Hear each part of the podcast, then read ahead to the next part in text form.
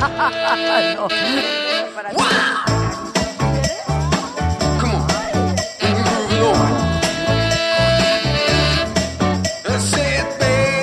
Pero estos dos que viven contigo.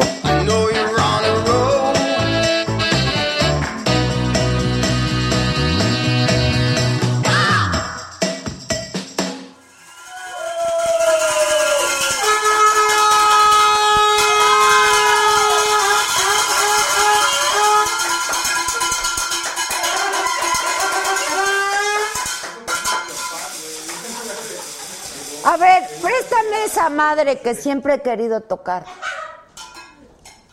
Esa la compró la Yazbeta.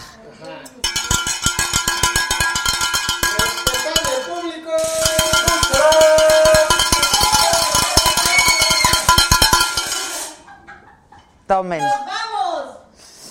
Bueno, pues ya nos vamos. Bye. Eso fue todo. Quien se suscribió, se suscribió. Exacto.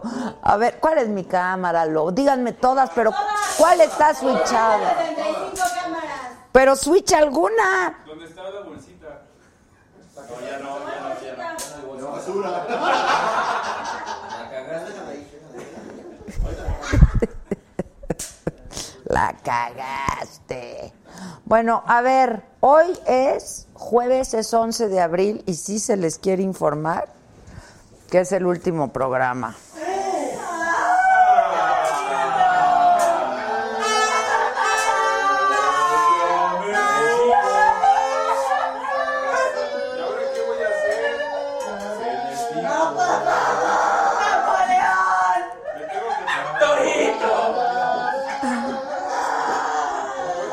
¿Qué les pasa, güey? Se les informó, se les... Sí, las plañideras, a ver las plañideras. Ah.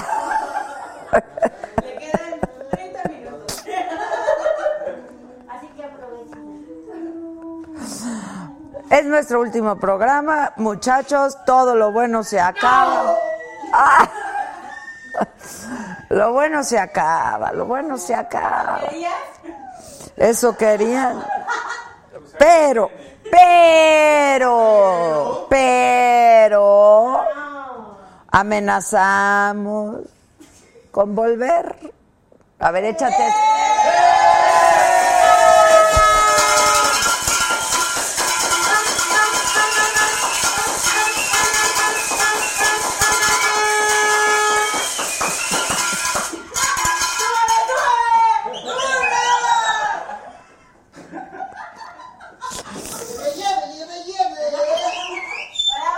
Muy chistosos.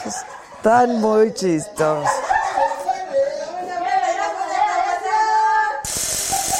Bueno, pues bye.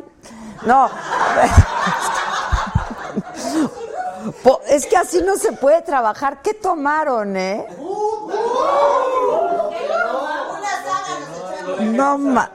Sí, lo de Jesús. ah. ¿Qué se meten, eh? ¿Qué se meten? ¿Qué se meten? El junior de todo.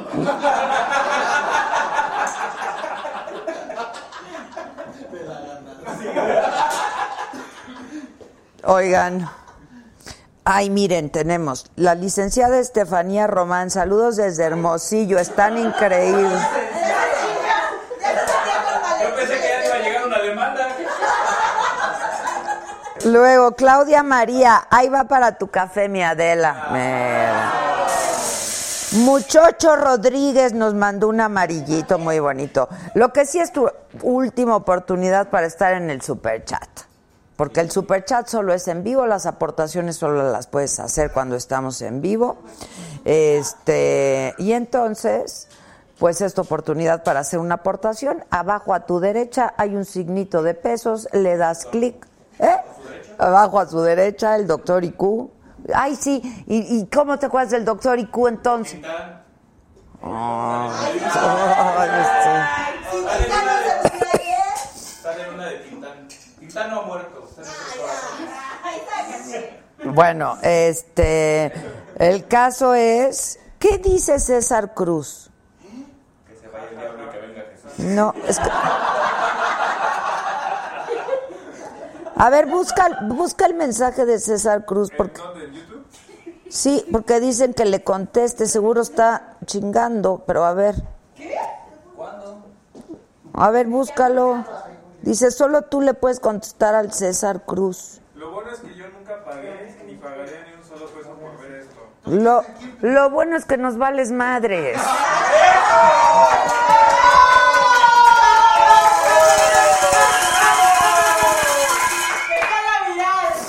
Exacto, que se haga viral, háganlo viral. Pero que nos siga viendo porque nos genera lana. Exacto, exacto. Dice, ah, no, ya tenemos un nuevo miembro, Amanda Rubio.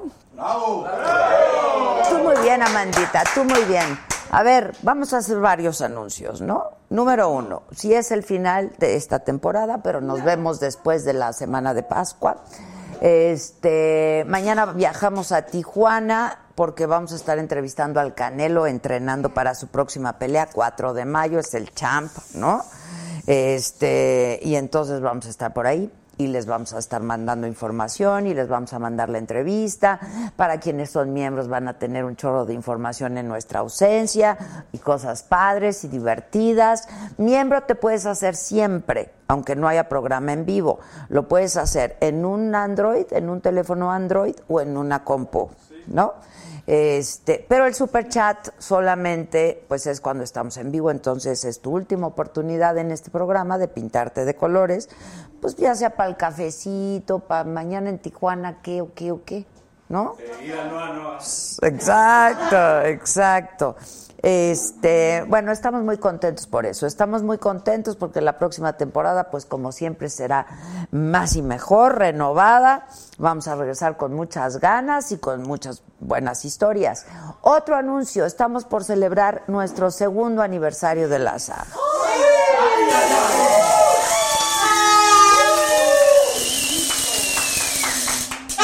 Así es. Nuestro segundo aniversario de la saga es el próximo 15 de mayo. Estamos haciendo una fiesta a la que vamos a invitar solamente a los miembros. Nuestros invitados van a salir de quienes pues han estado. Eso sí, eso sí. Y qué bueno que el César Cruz no compró su membresía porque no lo queremos aquí. De lo que se va a perder. ¿Verdad? ¿Quién? Aquí nos reservamos el derecho de admisión y a ti no te admite. Exacto, sin mascota, sin mascota. Este, dice Martín Corona Romero, pues yo sí pagué y lo vale. Saludos desde Ahí viene Martín Corona. Exacto. Bueno, y solamente te puedes hacer miembro en YouTube. Si estás en Facebook, como mucha gente que nos sigue en Facebook, pues solamente puede ser si estás en el YouTube. Eh, pero bueno, eso es el próximo 15 de mayo. Vamos a tener una super fiesta entre nosotros para conocernos a todos quienes durante estos dos años nos han seguido de manera fiel. De veras, muchísimas gracias. Es solamente gracias a ustedes que podemos seguir aquí y que queremos seguir aquí, francamente, ¿no? Luego, este, también les quiero anunciar que a partir del 29 de mayo, la saga eh, hemos hecho una alianza con Televisión Mexiquense y entonces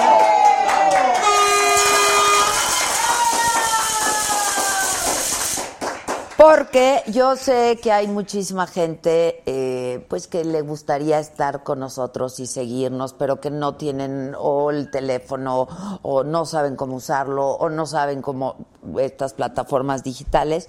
Entonces, eh, Televisión Mexiquense que tiene pues una penetración y una capacidad como de 30 millones de usuarios. Eh, hicimos una alianza con ellos y a partir del 29 de mayo van a estar pasando nuestros programas. Eso está padre, no los programas en vivo, sino programas que ya se hayan, que ya hayan, se hayan hecho por digital en esta plataforma, pero está padre por si alguien que no puede verlo por estas plataformas digitales y prefiera verlo en la televisión, ahí los van a ver. Entonces, estamos muy contentos. Francisco Estrada nos mandó. El chiquitito. Francisco Estrada nos mandó un rojito y dice, Trato de novios. Y dice, vales eso y más. Muchísimas gracias, Francisco. Mi Mira, Alice HN dice, mi Adela hermosa, te mando mil abrazos, te voy a extrañar, la saga no tiene competencia, abrazos a todo tu gran equipo de trabajo. Eli Muñoz se pintó de azulito y dice, el sábado es mi cumpleaños, felicítame, cántele las mañanitas a él.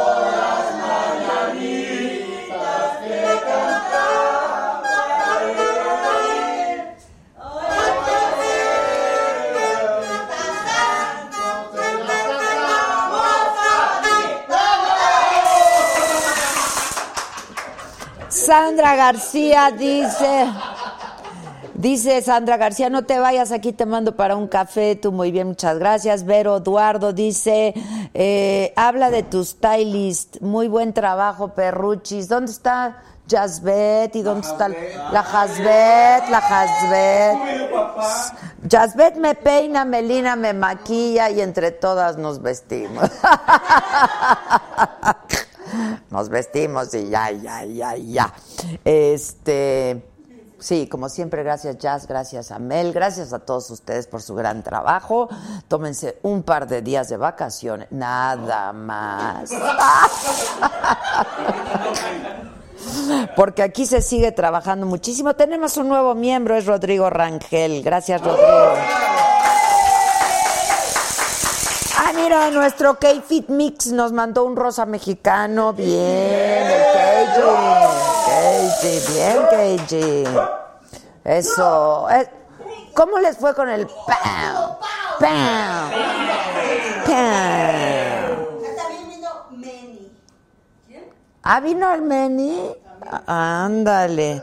Oigan, este, bueno, el caso es que ya transmitimos en vivo transmitimos por Facebook, por YouTube. Los programas completos, si no lo pudiste ver en vivo o lo quieres volver a ver, solamente en YouTube los puedes ver y solamente si eres miembro. Este, pero estamos en Spotify, estamos en iTunes y este anuncio que hacemos, esta alianza que hicimos con Televisión Mexiquense, este, que se ve en todo el Valle de México y se ve en todo el Estado de México, estamos contentos porque somos muchos, muchos, muchos, muchos, ¿verdad? Este, entonces eso está padre. Y tenemos muchas otras sorpresas para todos ustedes, para quienes les gusta y les sigue gustando ver los contenidos por televisión. Bueno, pues esta es una eh, alianza importante para todos nosotros. Luego, ¿qué más les informo? La tienda sigue la-sagastore.com y eh, vamos a sacar nuestra nueva marca de trapo. Porque lo que hay en la saga hasta ahora eh, pues es, em, ya saben, de merchandise, ¿cómo se dice? productos de la saga, pues, ¿no? Que te viene siendo la gorra que está bien padre, que te viene siendo la sudadera que yo ya no me la quito, que te viene siendo el termo que uso todos los días. Este, pero vamos a sacar una nueva línea de ropa porque mucha gente me pregunta cosas de qué me pongo y cómo me pongo y de dónde para todas las tallas, para todas las tallas, pero pero pues ahí vas, ¿no? Con la dietuca. Ahí vas. Pollito Milán se pintó de amarillo y dice, hola banda de la que guapa tres hoy, muchas gracias, felicidades por la alianza. Irán Martínez, valen mucho y más tú y tu equipo. No le hagan caso a los haters, espero ir a la convivencia. Saludos desde San Miguel de Allende. Yo también espero que estés por aquí, mi querido Irán. Este, pues muchas gracias a todos, de verdad, estamos todos muy agradecidos, muy contentos. Hoy estuvimos en, hoy que estuvimos en las instalaciones de la televisión mexiquense, yo cada vez estoy más orgullosa de mi equipo de trabajo, estoy muy orgullosa de lo que hemos logrado hacer con tan poco. Este y pues qué les digo, lo ponemos a su consideración y lo ponemos a su disposición en todas las plataformas en las que podemos para que sean parte de todo esto, pero sí quiero pedir un gran aplauso para todo mi equipo de trabajo.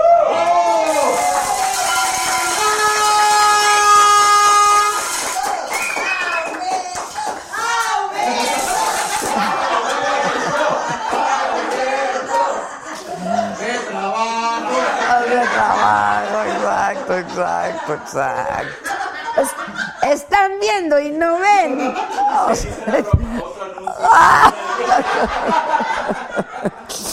están viendo y no ven.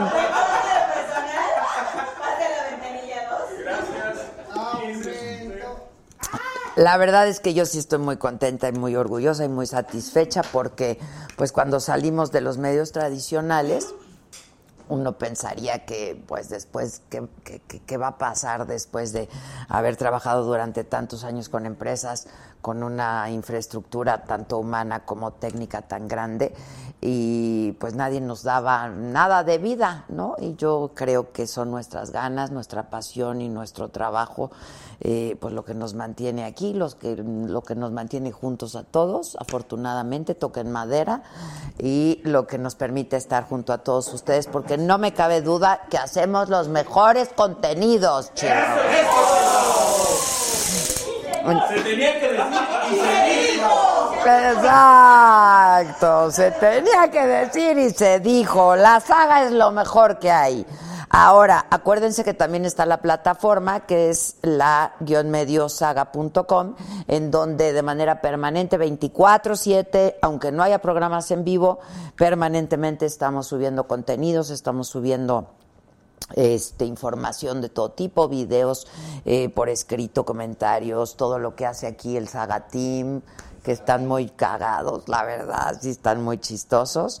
Entonces, este, pues no, aunque no estemos en vivo, pues no dejen de visitarnos en la-saga.com. Y siempre estamos en contacto permanentemente en el Instagram, en nuestras direcciones La Saga y de Adela en el Instagram, en el Facebook, en el Twitter, en todos lados. Bueno, una vez dicho eso, ¿qué quieren que les cuente ahora? ¿Por qué dice aquí que solo somos 128 en el YouTube? No se ha actualizado. No se ha actualizado, somos 900. No, tan chingo. Este, eso sí, eso sí, eso sí. Sí, la verdad, felicidades a Saga. Yo sí estoy muy contenta y yo creo que todos, ¿no? Los que formamos parte de esto, estamos muy contentos porque les demostramos a todos que sí se podía. La mera verdad. Sí, señor. Este.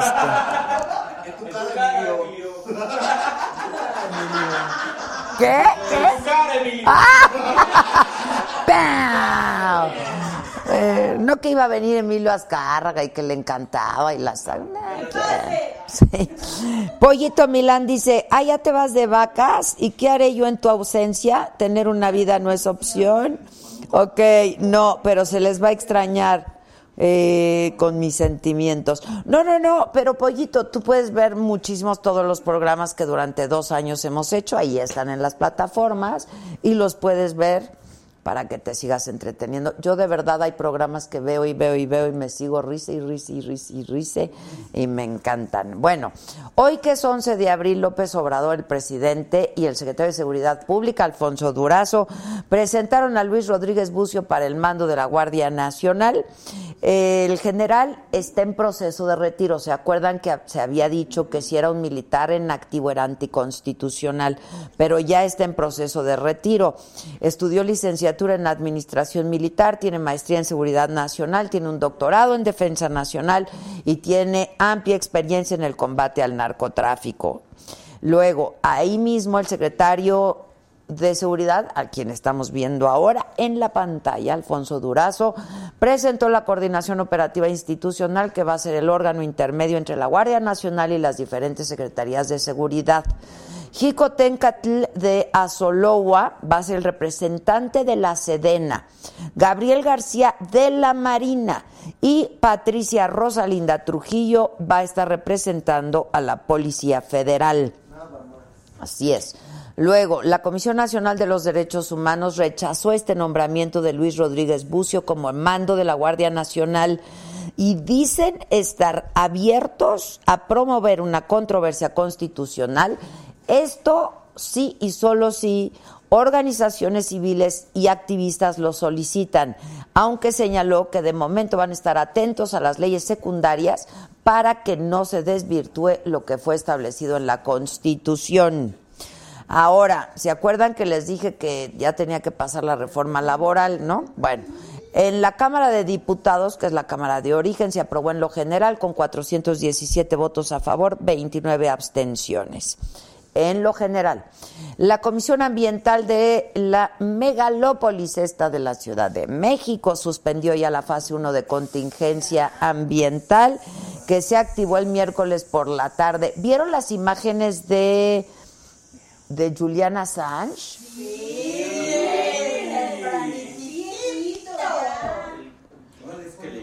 Estuvo requete, bueno. Si no viste las imágenes de Julian...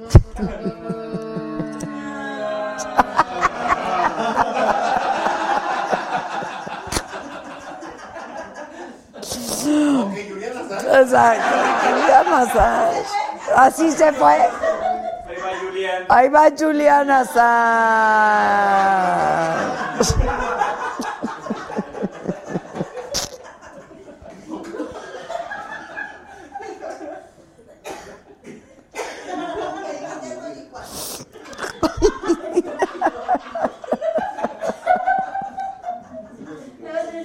Y viene de regreso. Ah.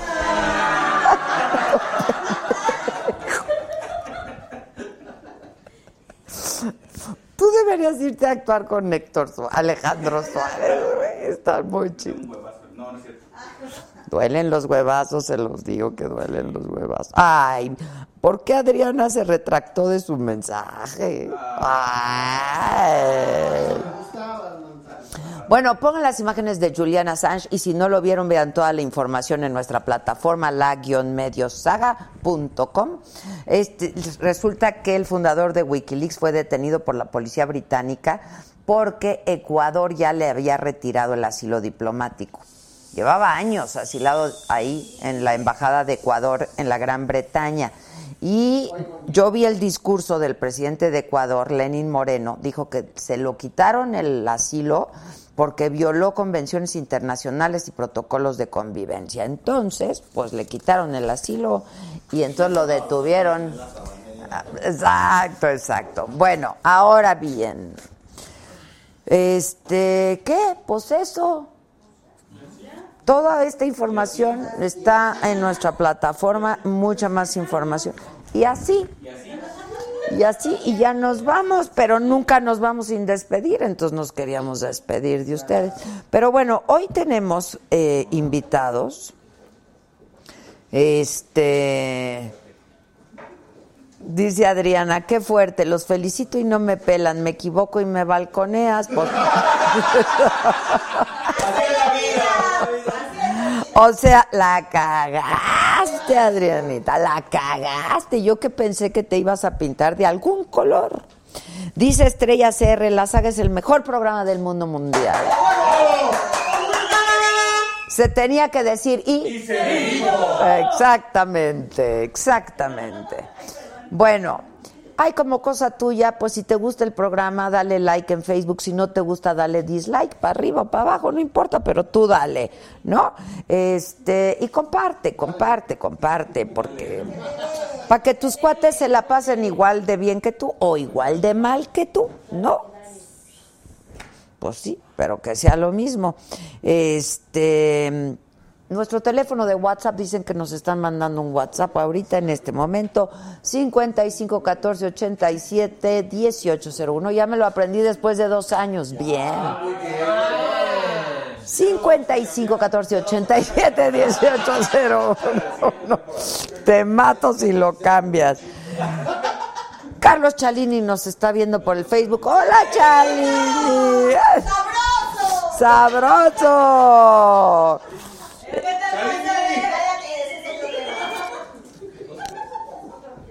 Chumel TV Channel para Moguille, saludos desde Carolina del Norte.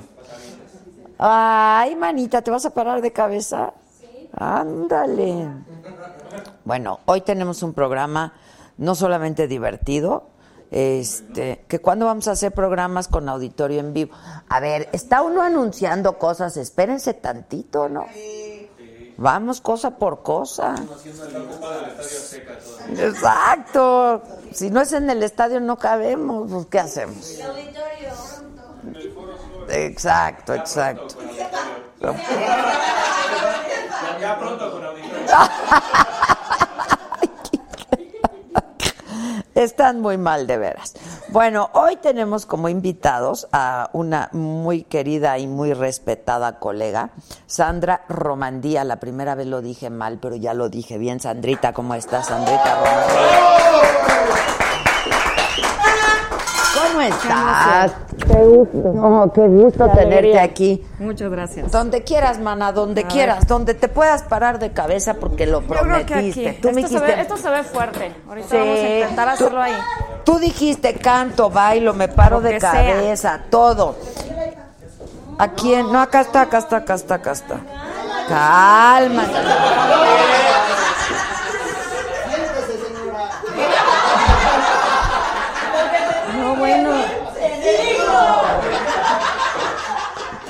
A gusto se la pasa, esto sí es vida de la... Una disculpita, por favor. Discúlpenlos, de veras, discúlpenlos. Bueno, y también está con nosotros David Fuentes, otro colega. Este, perdón, Antonio. ¿Quién? David está en espíritu con nosotros porque tuvo que salir de la ciudad. Perdón, perdón, Antonio. Antonio Nieto. Perdón. ¿Me puedes decir David si quieres? Perdón. ¿Cómo estás, David? Es que me dijeron que venían dos de los tres autores. Sí. Ok, ok, perdón. ¿Me puedes decir David también si quieres? No, eres Toño. David Antonio. Sí, o sea, llevan estos ahora, ¿eh? Contéstale. Un pedacito así. Así es el Oye, es que está muy grande el Así sillón. es, Así es en la profesión también. No seas poco caballeros. Hizo Me too. Es tu jefa, además. y así, fíjate, Marcela Flores, gracias, Marcelita. parte de con lo que uno lidia todos los días. Sí, y mi- imagínate mira. yo, imagínate yo. Perfecto, gracias. No permíteme. Gracias. Es agua, ¿verdad? No, creo que no. Salud. Salud, gracias. ¿Cómo le llaman agua qué? No, la otra. Tranquilizador. Es agua. Otro, por favor. Anda. ¿Quiere agua? Nieto, ¿Era agua? No. Ah. estás trabajando, Nieto. Ah, sí. Está, está tu jefa aquí, estás trabajando. A mí me dijeron que íbamos a tener una charla y que... Sandrita y. Toño. Vamos a, ¿qué quieres hacer? Lo que tú quieras puedes hacer aquí. Ve qué bonito es todo esto. Sí, ya veo, ya veo. Es un bonito ambiente de trabajo. Por ejemplo, Sandra, si eres nuestra, tú eres fan, ¿no? De Yo la soy saga. fan 100% desde, desde uf, Mujeres Trabajando. Desde hace dos años. Ah, pero de la, sí, la saga desde hace De dos. Adela desde siempre. No, y muchas y gracias. de la saga Sandra. siempre también. Yo, mi familia, mis amigos. Tu abuelito, tu Todo. abuelita, Todos. el Todos, mamá, el papá. todo.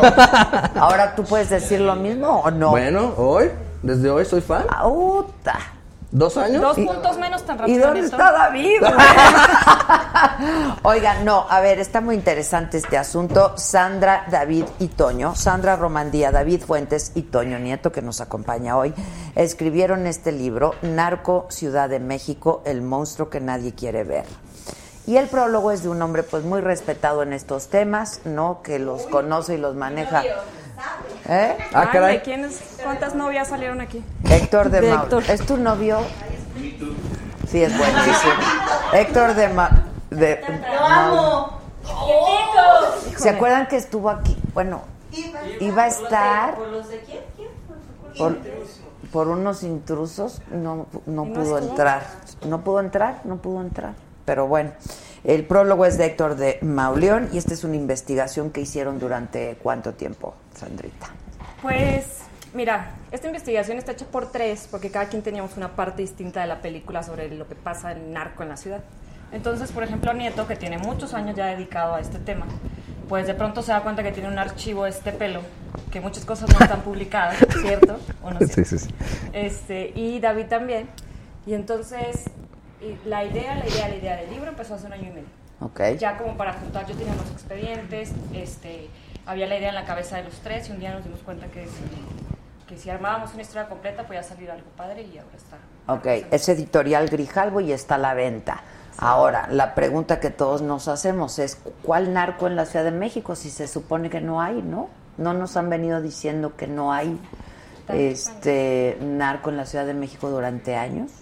Bueno, fue el discurso oficial eh, mal logrado, porque incluso por ahí viene que hubo una convención, incluso entre mandos federales, locales, militares, donde advertían, esto fue en 2007, cuando estaba Marcelo Ebrard, eh, advertían que ya estaba en semáforo amarillo la Ciudad de México y mira, estamos este, 10 años después, bueno, dos, 3 años después, ¿sí? 3 años después en, en una total alerta roja. O sea, tú dices que esto pasó en el 2010. 2007, cuando estaba Marcelo Ebrard como jefe de gobierno. Ah, ok. Hicieron una convención, se reunieron mandos federales, militares y locales para exponer el tema del narcomenudeo y del narcotráfico en la Ciudad de México y el, la conclusión de ese, de ese congreso fue de que la, la Ciudad de México estaba en alerta amarilla. Ok. Ahora, años después, pareciera que es az- rojo, azul y verde y lo que le sigue. ¿Qué, qué, qué descubrieron ustedes? Tú has cubierto esta fuente durante muchos años, Toño. A ver, ¿qué, qué es lo que has vivido y qué viste y qué cuentas en el libro? Mira, eh, pues como reportero he vivido de todo. Eh, tengo más de una década haciéndolo, empecé muy joven. Así que no, para que no me calculen una edad que no. Pero este, te cuento una anécdota. En, en la realización de este libro hay por ahí una anécdota que me pasó a mí cuando cubrí- estaba en el periódico Reforma. Eh, fui a cubrir unos detenidos en la Condesa cuando, hace unos, unos años, en el 2013. Ah, llegué, les, es- les tomé fotos, los traté de entrevistar quiénes eran, cuando se podía entrevistar a los detenidos. Era nada más yo, era una, una primicia.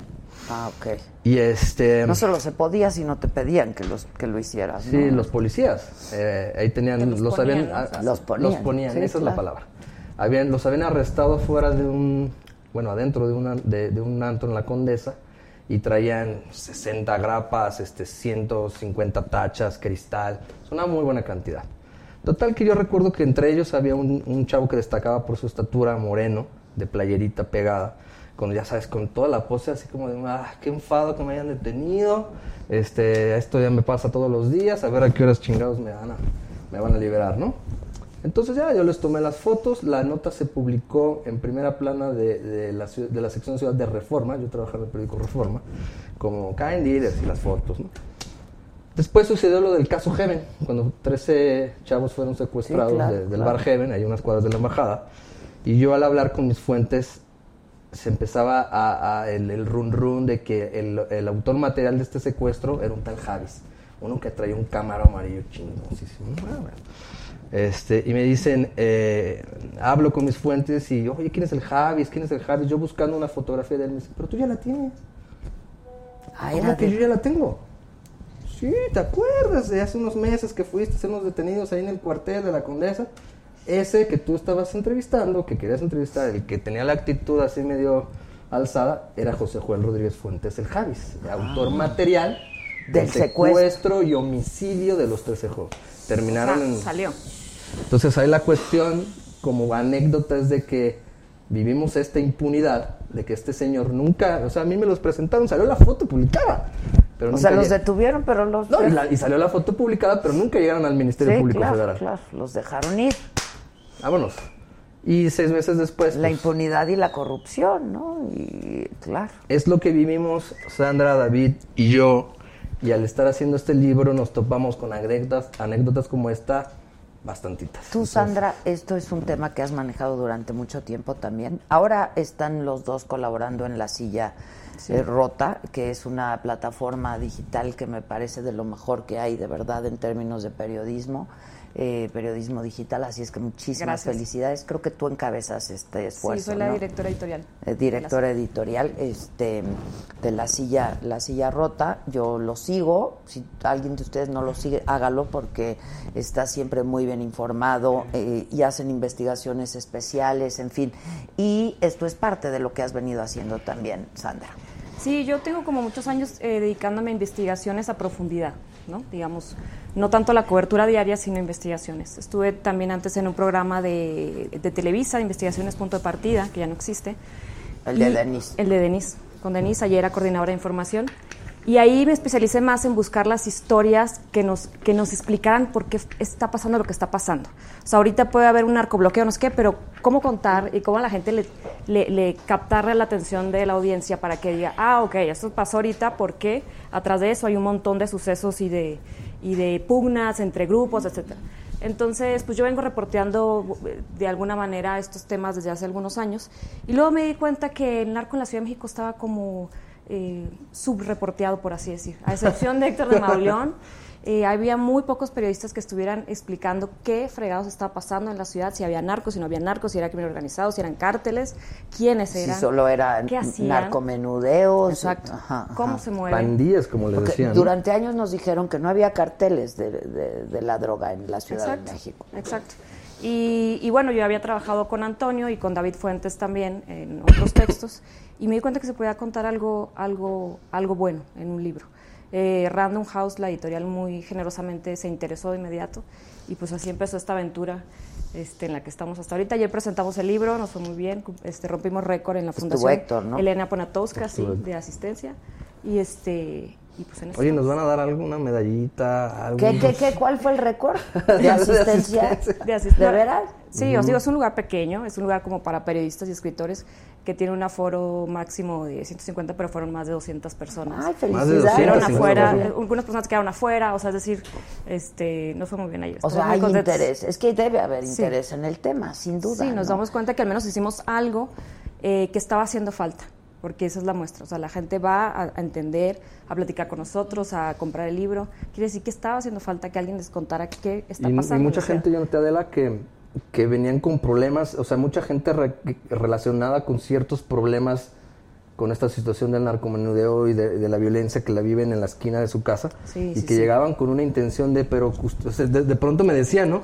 Pero ustedes pregúntenle casi casi al presidente, ¿por qué, no? Y así nosotros, ay, caray, pues lo- la gente lo está sintiendo tan, tan de cerca como que te acercas al fuego y te empieza Porque a lo quemar. padece, ¿no? y porque eres víctima de alguna manera. Ahora, eh, comparado con otros estados, digamos, ¿no? Este, ¿Qué tan fuerte es el crimen organizado aquí en la Ciudad de México? Eh, pues, comparado con otros estados que siempre nos han dicho que pues, son los focos más rojos, ¿no? Del país. Sí. ¿Y cómo opera aquí? ¿Opera igual? No, es diferente, es diferente. Y por eso la pertinencia como de contar el narco en la Ciudad de México. Es diferente. Ayer hablábamos de que aquí no ha habido grandes masacres o, o que hayan... Este, No, comparadas con las del norte, ¿no? Comparadas con a lo mejor Sí, lo que sí, ocurrió sí, en su sí, momento sí. en Monterrey y en Chihuahua. Por supuesto no las hay. Es una ciudad demasiado con te da demasiada visibilidad. Y, este, y de alguna manera se han manejado... Aunque es ideal para el anonimato también. ¿no? de- en, en- en otro sentido. en En eso, claro. sí, sí, sí, sí. Eh, pero, pero sí está creciendo, sí tienen tomados territorios de la ciudad como si fuera una guerra, Plaza. casi calle por calle, sí, claro. La Roma, Polanco, Condesa, Corredor insurgentes, Insurgentes. el corredor de insurgentes, este, bueno, en fin, así se van y hay partes donde casi casi quedan calle por calle peleándose. Y es un submundo que nosotros no entendemos muy bien porque pues vivimos en otras cosas y hay un rollo también del capitalino de no querer aceptar que esto está pasando aquí.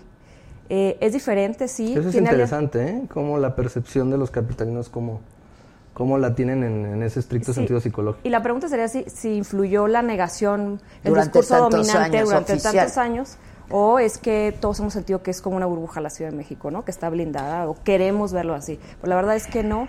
Eh, y son grupos que tienen alianzas con cárteles muy violentos, con cárteles nacionales, transnacionales, que están creciendo y que aparte están diversificando sus delitos como lo han hecho estos grupos violentos en otros estados del Exacto, país. porque empezaron traficando drogas, pero pues se han diversificado este y entonces hay secuestros y en fin Trata de personas, trata invasión de, personas, predios, de una cantidad. este, prestamistas, eh, Ah, sí, el extorsión, gota a gota. cobro de piso. ¿eh? El gota a gota. Sí. Eso de los prestamistas, el, el préstamo gota a gota. ¿Cómo es eso? El préstamo gota a gota es una, es digamos de origen colombiano. Son prestamistas que te, que te dan cantidades altas de dinero sin ningún tipo de, de aval. O sea, no te piden nada. Nada más que firmes unos papelitos y ca- pasan cada semana, pero los intereses son altísimos. Por eso eh, la metáfora de la gota a gota que va cayendo, Ah, ya. como tipo como la tortura china que de pronto te hace un hoyo en la Sí, sí, cabezota, sí, sí, así. Entonces, en este sentido, eh, la mafia también de la Ciudad de México se ha, se ha apoderado de este tipo de, de mecanismo ilícito, porque a fin de cuentas te prestan, pero termina siendo una extorsión, amenazas, lesiones, eh, tentativa de homicidio, entonces ya está- ahora sí que están metidos en todo. Ahora, ¿cómo leen ustedes la negación por parte de las autoridades durante tantísimo tiempo? Porque, vamos, para poder enfrentar un, un- un problema y para poder combatirlo, pues primero hay que asumirlo y hay que aceptarlo, ¿no? Este, entonces, eh, ¿cómo lo han leído ustedes? Nosotros creemos que esta negación no permitió que hubiera una estrategia clara que frenara lo que ahora estamos viviendo, ¿no? que esto creciera como el monstruo que nadie quiere ver, como bien se llama el libro. El libro. Eh, y por otra parte, pues por supuesto, la Ciudad de México es, es, un, es un coto de poder, es una plaza muy importante política, donde Pues aquí están concentrados los poderes. ¿no? Así es, entonces casi casi utilizando la frase no olvides el poder de la negación, eh, Mancera y Ebrard en su momento pues se tomaron de eso como si esto no fuera avanzando y no nos terminamos dando cuenta los ciudadanos de un momento a otro como lo estamos viendo ahorita, ¿no? Pero sí creemos que esa negación eh, frenó que hubiera estrategias efectivas y claras y un diagnóstico, por supuesto.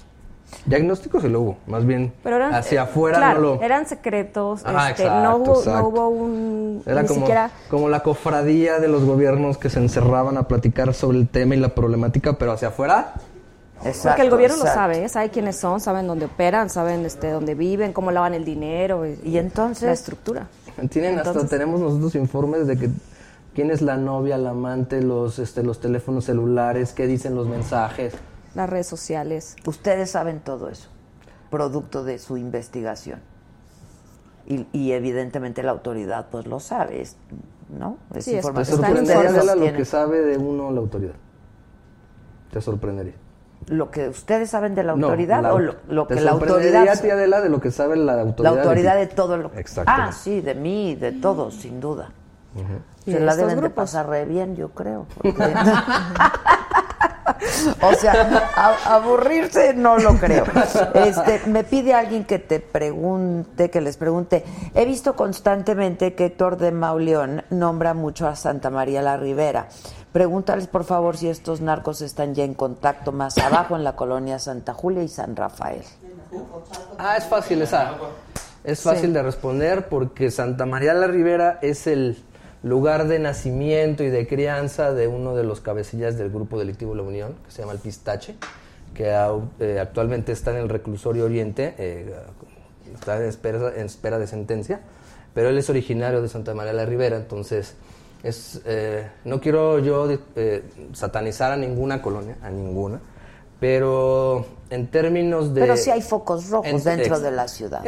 Exacto, en términos de, de- de, este, digamos, de ponerle cifras y nombres y a, a las colonias, sí, Santa María la Ribera ha sido su cercanía con la colonia Guerrero, con el centro de la ciudad, que es nicho de, de operación de estos grupos, pues vaya, y el pistache es originario de esa E colonia. iba a la, Entonces, a la barbería, ¿no? De ahí, este, digo, hay gente que lo tenía muy bien ubicado en el barrio, en Mm. Santa María. Ribera. No, claro, pues es que sí, ahí, ahí sigue su mamá, digo, sigue la gente, sus familiares que no tienen nada que ver con, con cuestiones ilícitas. ¿Mande? No, aparentemente está tranquilo, están esperando proceso y aparentemente se están portando bien, como dice. Ahora, Sandra, ¿tú cómo, cómo te fuiste involucrando con estos temas? Este, porque tú hacías investigaciones especiales, pero de muchos temas, ¿no? ¿Cómo te fuiste involucrando con este tema en específico? Te digo, me, eh, me llamó la atención cuando nosotros en La Silla Rota empezamos a publicar historias del narco en la ciudad, la lectoría que había. O sea, la audiencia subía, los, este, los clics, de verdad, no solo con tus notas. no te creas tanto Ay, sí. tampoco. Oye, Este, yo ya estaba así, Son en cualquier momento a empezar a decir, a raíz de que contratamos a... No, no, no, no. sacarle un, un crédito a porque ella ten- es difícil. Teníamos, teníamos otros freelance. Y nos dimos cuenta que a la gente le interesaba el tema. Hicimos, la, la gente quiere leer, quiere entender qué está pasando en su cuadra, qué está pasando en su colonia, que de quiénes se tiene que cuidar, cómo se tiene que ¿De quién se cuidar. tiene que cuidar? Sí, claro, Pues porque sí, pues los sí, identificas caray. de alguna manera. De Eh, plano. Y sí, eso es cierto, ya, ni- ya ni se ven. Eh, Se ve por el casco. Sí, por el caso. Entonces, eh, ahí fue cuando dije, hay que hacer hay que hacer algo. Nos empezamos a meter más, empezamos a publicar más en la silla rota este tipo de materiales y en una charla entre los tres, que recordamos muy bien el otro día, que fue en mi casa. Pero cuéntales bien cómo Este- estuvo, cuéntales bien cómo estuvo. ¿De dónde surgió la idea para hacer este libro y en qué circunstancias infrahumanas tenía esta señorita para Lo que trabajar? pasa es que yo soy vegana, entonces les di pura cena vegana y se acuerdan mucho de la anécdota. Porque Ay, no. Salíamos, David. Bueno. Salíamos, David. Salud, aquí les damos Por tequilita, favor. muchachos. Salíamos de su casa. Salud. Yo ya me la. Ah, me sirvieron otro. Te- claro, salud, salud. ¿En qué aquí, momento? Aquí, ay, lo que sobra es el tequila, ¿no? Salíamos de su Aquí casa. ya se me soltó eso. Emilia noche. Madera, muchas gracias, Emilia querida. Salíamos de su casa en la noche con un buen hambre. Porque nos había, ella se esmeró en hacer los bocadillos. ¿Para ustedes tres? Pues para trabajar, trabajamos seis horas, Trabajamos ocho horas. muchísimo, O en sea, un pizarrón así para hacer el índice, ¿no? Ese Y día. trabajar y trabajar y de pronto nos servía. ¿Y tiene más hambre? No. Y salíamos, donde hay unos tacos. Y luego yo vi que mi perro estaba así como al rato vomitando lo todo lo que le dieron al perro. ¿Le daban? Yo no, yo, yo, a mí no me Oye, saques espérame, confesiones hay aquí, una ¿eh? diferencia entre vegana y vegetariana, Sí, ¿verdad? claro. Vegetariana es el que no come el producto, el, el- el- el- el animal. Y vegana es el que, la que no come que ni no el come- producto, ni el animal, ni nada. Ni nada, ni leche, ni queso, ni mantequilla, ni huevo. Entonces, ni- ¿tú qué comes? ¿Pura, pura madreselva, el yotropo o qué? Aire. La- la- este, las plantas nos dan todos los nutrientes que necesitamos, Adela. O sea, comes Ah, no es semillas. cierto, la verdad que el fin de semana como, los fines de semana como un pescado. Este, o sea, trato de consumir algo de Es mar. tu premio, ¿no? Pero, Pescado. pero era día de trabajo, yo lunes a viernes no como nada de O sea, ¿qué comes? ¿Verduras, frutas, verduras, semillas, frutas, granos, semillas, frutos secos, este eh, harinas? Sí, también Ok, harinas. ok, ok. Yo pensé que estaban muy felices ese día planeando con mis bocadillos. Este libro. Pero es que ¿de qué eran los bocadillos? Yo no sé, si tú me preguntas de qué era. ¿De qué sé. era? Yo- eran verduritas con panecitos y unos rollitos de arroz, me acuerdo, con calabacines. Pues si los hiciste tú, los compraste. No, los hice yo. Pero bueno, ya nos desviamos del Bueno, tema. hizo su esfuerzo, hizo su esfuerzo. Nos tenía trabajando Yo así. quería que nos concentráramos ahí. para que saliera ese índice esa noche. Oye, y por ejemplo, ¿qué es lo más fuerte ahora que platicabas todas estas anécdotas y estos encuentros, no? Este, pues que son, son muy fuertes. ¿Qué es lo más fuerte con lo que te has encontrado en estos años, Toño? Híjole, tendría que, tenemos que prolongar el programa mucho tiempo, pero recuerdo una vez, no, no voy a decir nombres, esto creo que nunca se lo he comentado a nadie, va a ser la primera que se lo comento, pero yo una vez conocí unos abogados que quería yo meterme ya en temas de, de Seido. Quería- es muy difícil acceder a esos, a esos temas, a esos expedientes, a los informes. Entonces estos, estos abogados tenían un buen contacto en Aceido y me lo presentaron, la persona quería, estaba interesada en conocerme y fuimos a, a comer y después fuimos a su casa de, de esta persona y hubo química, hubo clic porque ella, eh, yo soy de Guadalajara, ella también, esta persona es de Guadalajara y este, pasaron las horas y el, tono de las pláticas empezó a subir. Empezaron a hablar, ella era un cargo importante en la, en la entonces PGR, había otros comandantes de la PGR, había una persona que trabajaba en una embajada, había uno que trabajaba en la Secretaría de Relaciones Exteriores. Estaban platicando informal, echándose así como nosotros un tequilita, y de pronto ya estaban diciendo, no, pues que vamos a meter a este a una cajuela, le vamos a meter droga y tal, y tal, y te vamos a llamar, y tú vas a ir a cubrir la nota. Y yo así de, ah, cabrón. Y entonces, el- al final de cuentas, resultó que esta, esta persona quería contactarme porque yo tenía, había sacado notas de un policía de la Ciudad de México, un policía de investigación relacionado con el secuestro Martín. Entonces, aparentemente traían un pique, no sé de qué, traían un pique que lo odiaba. Cada vez que esta persona se refería a él, era como de, ah, este es un maldito desgraciado, hijo de su. Intentó secuestrar a uno de mis hijos. Pues ya se le estaba subiendo el tono del tequila. Y al final me dijo, no, pues tú, tú vas a sacar una nota contra este güey. Y yo, bueno, pues si usted dice hay orden de aprehensión contra él, ¿tiene usted algún expediente? Pues No, sé. pues usted va a sacar que la cosa, que va a sacar usted la nota, quién sabe qué. Pues yo no me comprometo, pero si usted tiene algo, lo revisamos, ¿no? Claro. Y al final de todas las conversaciones, de todo lo que planeaban hacer, las marranadas que tenían ahí, me dijo esta persona, si tú dices algo de lo que escuchaste en esta reunión, Hijo. pero después se rió y dijo, ay, no es cierto, paisano, no es cierto, chiste que le- Bueno, entonces bajé, es- fue la última vez, evidentemente fue la última vez que vi a los abogados y la última vez que vi a esta persona, pero son cosas que vive uno al reportear. Es lo que yo te quería decir, si has recibido amenazas. Alguien el otro día me dijo, me da más miedo la autoridad que el narcotraficante, ¿no? Y, Este, y- y tiene algo de razón. Tiene algo de razón. Yo no he recibido amenazas directas. Esta no sé cómo tomármela. Yo creo que no, no fue así, pero a fin de cuentas, ya pasó tiempo, supongo, ¿no? no, ya, ya eso fue en 2011, por ahí 2010. Eran muy cercanos ellos, estas personas, a Edgar Valdés Villarreal Barrio. Ah, Eran muy ya. cercanos. Había gente de Guerrero y todo. Entonces, sí fue. Son temas que uno. Pero sabes, Adela, cuando ya estás muchos años en esto, ya tienes experiencia, ya no te espantas. Uno sabe que uno es recto, uno sabe que va por el camino de la honestidad, entonces no tiene, no le debe a nadie. Pero ya no hay códigos, ¿no? Antes pues había ciertos códigos Sigue entre... Antes se respetaba hasta la familia del, ¿no? Por el que iban y ahora no tanto. Yo Eso creo que sigue habiendo, sigue habiendo y cuando sean rotos hay razones poderosas. Yo creo que sigue habiendo. Pero es una opinión muy particular. ¿Y tú has entrevistado, por ejemplo, a narcotraficantes o más allá del chacaleo de cuando te los ponían y eso? ¿Entrevistado formalmente? No. ¿On the record? No. No, Ah, de récord no. no. Off No the se record, prestan, sí. no se prestan. Este, no, digo, como decían por ahí que si, si el diablo me, me- me pide una entrevista, yo voy, ¿no? Pero no, no, es, es, es muy complicado, no les conviene a ningún, ni del bajo nivel, ni del alto. Es, quien te diga que ha entrevistado 10, 20 narcotraficantes, de verdad, es Julio Scherer nomás. O sea, y aparte siempre es muy difícil porque si las condiciones las pone el narcotraficante de la entrevista, eh, tú no sabes, o sea, no, no puedes asegurar imparcialidad, no puedes asegurar que realmente sea una entrevista en las mismas circunstancias y condiciones. Por ejemplo, Eso. recuerdo yo este, cuando estábamos en punto de partida, una vez una reportera, Fátima Monter- Monterrosa, se fue a Michoacán y en la madrugada este, fue un comando y, y la sacó para que fuera a entrevistar a la tuta.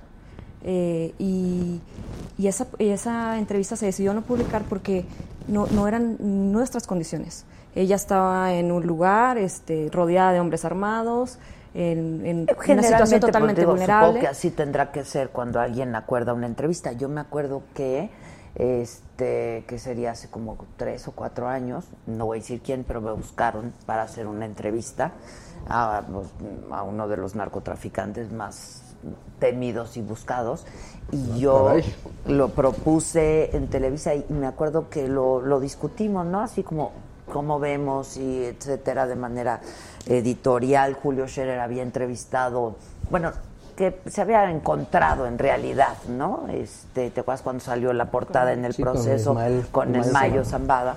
Este, y fue un poco después y me acuerdo que dijimos es, es muy difícil una entrevista de estas, ¿no? Porque no quedas bien ni con tu trabajo ni con nadie, ¿no? Es, es delicado y es difícil, pues, ¿no? Este, ¿Tú has recibido amenazas por, por este tipo de, de Eh, información? No, pero al principio de la documentación del libro, a mí me tocó hablar mucho con funcionarios y exfuncionarios y como cabezas que tuvieron mandos mucho tiempo a lo largo de los 15 años, que es lo que abarca el libro, 13 años, que los últimos 13 años.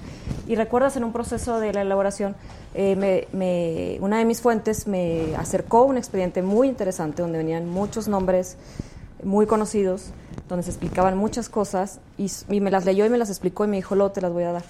Y yo se los platiqué a ellos, tenemos esto, no sé qué, Eh, siempre cuidando la identidad de quién me las iba. Y después ya cuando fui por ellos me dijeron, decimos que no te los vamos a dar, porque te va a pasar algo muy malo lo Sí, publicas. es muy delicado. Y ¿no? Sí. ya nos caíste bien.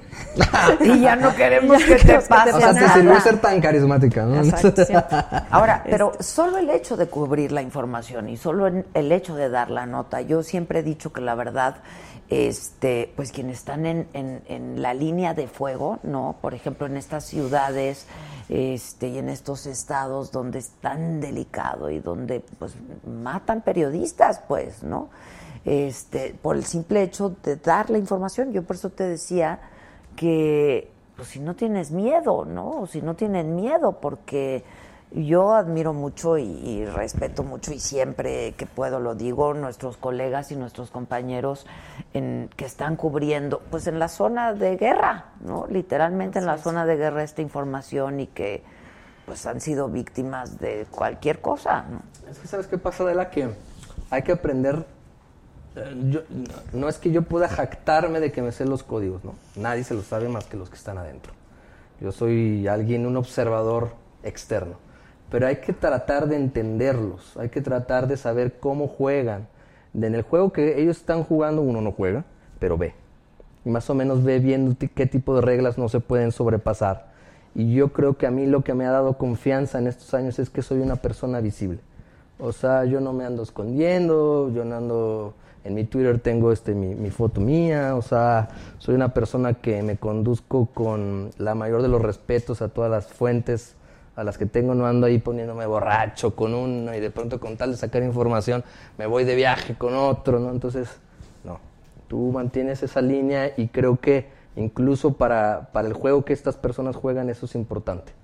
¿no? Que tú no saques incluso mentiras, que no te prestes a que, oye, mira, y tú sacas esto, ¿no? Oye, o que me lleguen cosas de denunciantes anónimos.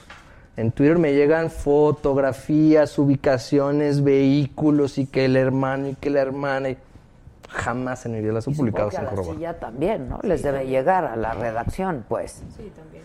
Y nos ha llegado gente este, que dice que si podemos quitar la foto de tal delincuente porque no sé qué y, y se apersona, entonces decimos, claro, por supuesto, son sus, sus, sus, este, aliados, tratamos de amigos, lo que sea. ¿no? incluso de los sospechosos, ¿no? Este, Sí, claro. Pregunta Emilia Madera que si Valbuena en la Ciudad de México hay algún cartel. ¿Valbuena? En la Valbuena. No. No hay. Este, espérame, porque hay, hay muchos, hay muchas preguntas. Eh, que si todo lo que está en el libro está verificado y Sí, todo, absolutamente. todo corresponde a expedientes, informes y cotejado con entrevistas. Y hay a- fuentes- a gente que estuvo en el momento Exacto. o en el lugar para ver si es cierto, ¿no? Que, y solo pues, está publicado lo que coincidió este, en este proceso de cotejar con las fuentes. Sí, hay fuentes citadas, ¿eh? Hay fuentes citadas, informantes citados. Ok, No, no, no todos es que un pajarito me dijo no. Ok. Ahora, no, pues aquí no está maduro. Este, nada más dime algo. Aquí, eh, ¿para quién es este libro? ¿Para, para, para quién está dirigido este, este libro? Que es un documento periodístico finalmente, ¿no? Sí, es un documento que lo hicimos muy digerible, son nueve capítulos y cada capítulo es una historia de la. Entonces, lo que buscamos es que fuera muy fácil de leer, no es largo, y que fuera para el mayor número de personas que quieran enterarse qué está pasando en la ciudad donde están viviendo, o incluso gente que no es de aquí que quieran saber qué está pasando en la Ciudad de México, por qué pasó lo que pasó o lo que está pasando, cómo, cómo sucede, en dónde, y, y- y todo aderezado con personajes y narrativa, casi con un nudo y desenlace para que sea como muy fácil de leer. ¿Y cómo sucede? Y, o sea, ¿qué está pasando y cómo sucede para poder de alguna manera evitarlo una vez que uno lee el libro o, o no? Evitarlo como Digo, es muy pretencioso, ¿no? Este, Sí, no, un poquito- es muy pretencioso pensar que por, por la publicación de, de un documento periodístico pues pueda salvar vidas, pero a lo que voy es, pues sí puedes quizá decir no te metas ahí o no lo sé, pregunto. Creo que es una buena pregunta, ¿eh? La verdad me puso a pensar. Pues mira, lo en primer lugar, Adela, estamos esperando un poco una reacción por ahí de los implicados en el, en el libro. Nunca, y creo que eso fue una idea de Sandra, que le agradezco mucho, de tampoco ensañarnos con nadie, no se trata de cuestiones personales, ni tampoco andar acusando con, con dichos y dimes y diretes, pero estamos esperando que las, administra- las dos administraciones pasadas pues digan algo. Ese informe que yo te estoy diciendo del Congreso, el que hace, hace ratito dije, tenemos copia de ese informe. Es un informe como de ses- 60 páginas de toda la situación que en ese momento prevalecía. Pues que salgan a decir un poco, ¿no? Bueno, eh, nuestra estrategia falló, o no falló y tenemos este, nuestras razones para pensar que funcionó.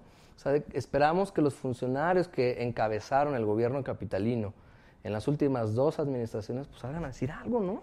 Sí, lo otro es que también como Que den señales de vida. Como ciudadano te enteras cómo opera cuando vas al antro. Ya sabes que a lo mejor no te tienes que pelear con el que está en el ¿Todavía baño. vas a antros? Porque, no, yo ya no. Menos después de hacer el libro, pero... Hay muchos chavos Pero que sí, la gente ¿no? sigue Y yendo en a bares y antros. México, Entonces, este, pues la gente sale. Tienen que saber que probablemente hay alguien de la Unión en el baño que alguien de la unión en esta esquina y así, y pues que tienes que moverte con reservas. Ahorita que decías lo del miedo, ¿Pero qué en mi caso no tengo miedo, pero lo que sí te cambia la vida en el sentido de que cambias este, tus rutinas, tu manera de vivir tu fin de semana, ya no puedes ponerte así como súper... Pero ¿verdad que sería lo mismo si viviéramos en la ciudad que en el estado, que en Veracruz, que en Guerrero?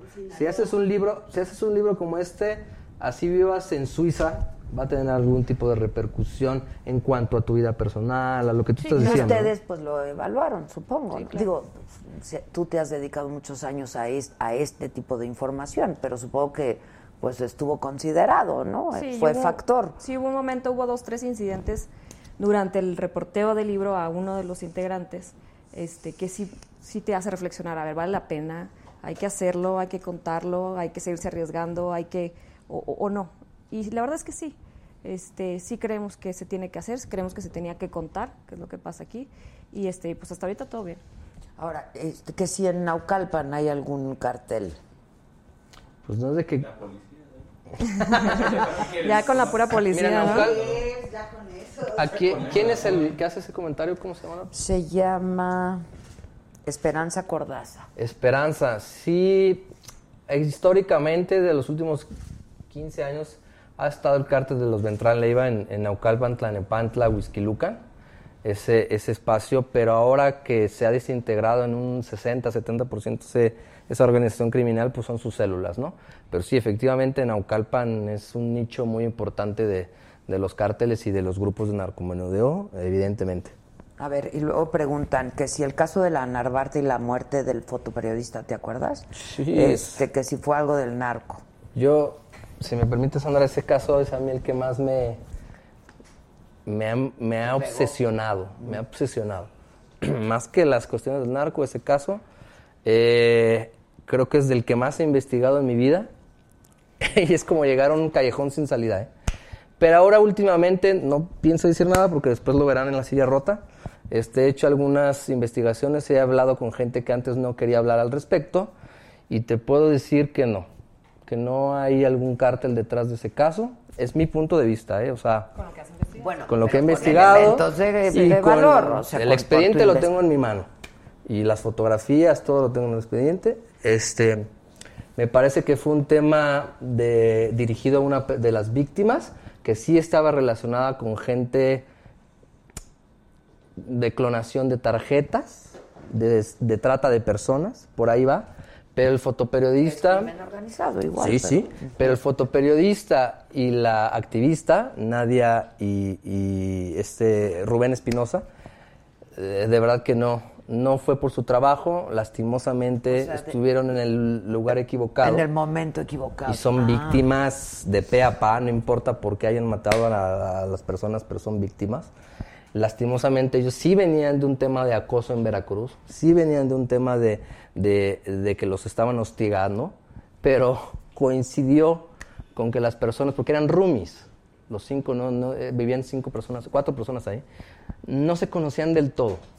Entonces, al tú rentar un departamento, la, la, Entre cuatro la premura que tenía Nadia por, por vivir en algún lugar acá en la Ciudad de México después de huir, literal, huir del gobierno de Javier Duarte, los llevó a no saber Lo bien mismo con que quién Rubén. estaban rentando. No, Rubén no vivía ahí. Rubén solo estuvo ahí. fue de visita, yo me Circunstancial porque. Rubén y, y Nadia eran amigos eh, muy cercanos. Habían ido a tomarse unas cervezas con un, con un cuate que sobrevivió. O sea, ese es cuate a las 2 de la mañana se va a su casa. Rubén sale del departamento a las 2 de la mañana. Y dice, ¿sabes qué? Mejor ya tengo sueño, me voy a regresar y me voy a quedar a dormir. Seguro, cabrón. ¿Sí?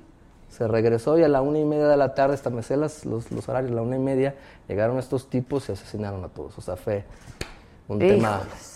Entonces ahí espero haber respondido la, la pregunta de tu Híjole, sí, está, está terrible. Oye, este, dicen también la emperatriz del la- Antrax, la reina del Pacífico, eh, han investigado sobre las mujeres en el narco. ¿Hay, hay células de mujeres en la Ciudad de México? ¿Qué, qué- qué vieron de eso? Hay mujeres relacionadas y que por ser pareja o por ser familiar terminan muy cerca de líderes, pero una célula como tal de mujeres, este, eh, no, sería una gran historia, la verdad.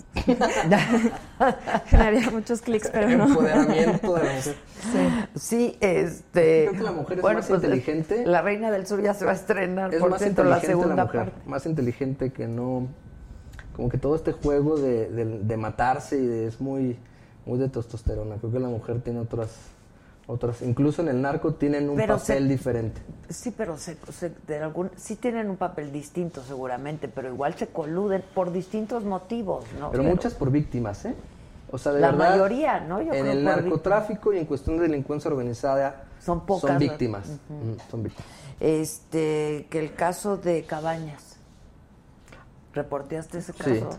Y José Jorge Valderas el Garza JJ, ¿te acuerdas? era una persona que, híjole, también ahí fue un tema personal, un tema de estar los dos medio entrados en copillas por ahí, pero José, José, José Jorge Valderas no era, un, no era un gran protagonista del narcotráfico, pero al haber desmembrado, al, al haberse desmembrado el cártel de Beltrán Leiva, con la muerte de Arturo Beltrán, después la detención de la Barbie, digamos que fue subiendo por, así, porque a él le tocaba, ¿no? Él es una persona que... Escaló, pues. Sí, pero es una persona que no fue instruida, digamos, no, no disparaba armas, nunca peleó No en ningún luchó, lado, ajá. exactamente. Entonces, digamos que era como un, un fresa, un junior que, que de pronto tuvo un poco de poder y, y, pues fue lo que pasó. Y eso generaba tema. recelo, ¿no? Entre los mismos grupos. de Con la cómo mano él- con ojos. Ajá, cómo él había llegado a ese punto de la estructura sin haber hecho realmente haber- el trabajo previo. ¿no?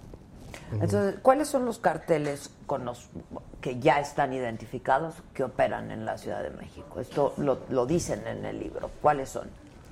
Pues digamos, los grupos que no son carteles como tal, como los, los nacionales que conocemos todos, más fuertes son sin duda la Unión, que ha ido cambiando, o sea, eh, la Unión de Tepito, la Unión del Betito, la Unión Insurgentes, eh, explicamos cómo se ha ido eh, cambiando de apellido este grupo, pero al final es uno de los más importantes y más fuertes, que nace por supuesto en Tepito y que tiene tentáculos en varias zonas de la ciudad. Eh, por otra parte está No, el ya, cártel ya en otros estados también. y ya ahora en otros estados.